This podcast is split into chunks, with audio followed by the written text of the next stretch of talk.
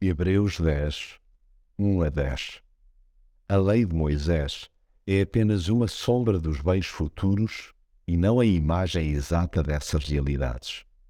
Nunca será capaz de tornar perfeitos aqueles que se aproximam de Deus por meio dos mesmos sacrifícios que se fazem continuamente, ano após ano. Jesus Cristo fez a vontade de Deus quando nos purificou do pecado por meio da oferta que ele fez de si próprio, uma vez por todas.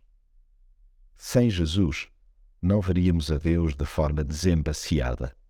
Continuaríamos a mirá-lo à distância e com muita poeira, a nossa, está claro, à mistura. A vida parecer-nos-ia repleta de sombras e seria impossível olhar o futuro com clareza.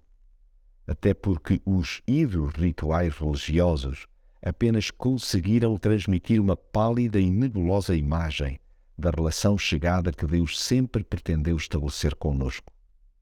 A repetição incessante de sacrifícios não só não resolveu a multidão de pecados, como demonstrou categoricamente a insuficiência da tal via de purificação. Aliás, em vez do pecado ser erradicado, acabava até por sobressair. Daí não haver margem para dúvidas. Só o sangue de Jesus tem poder para perdoar os pecados.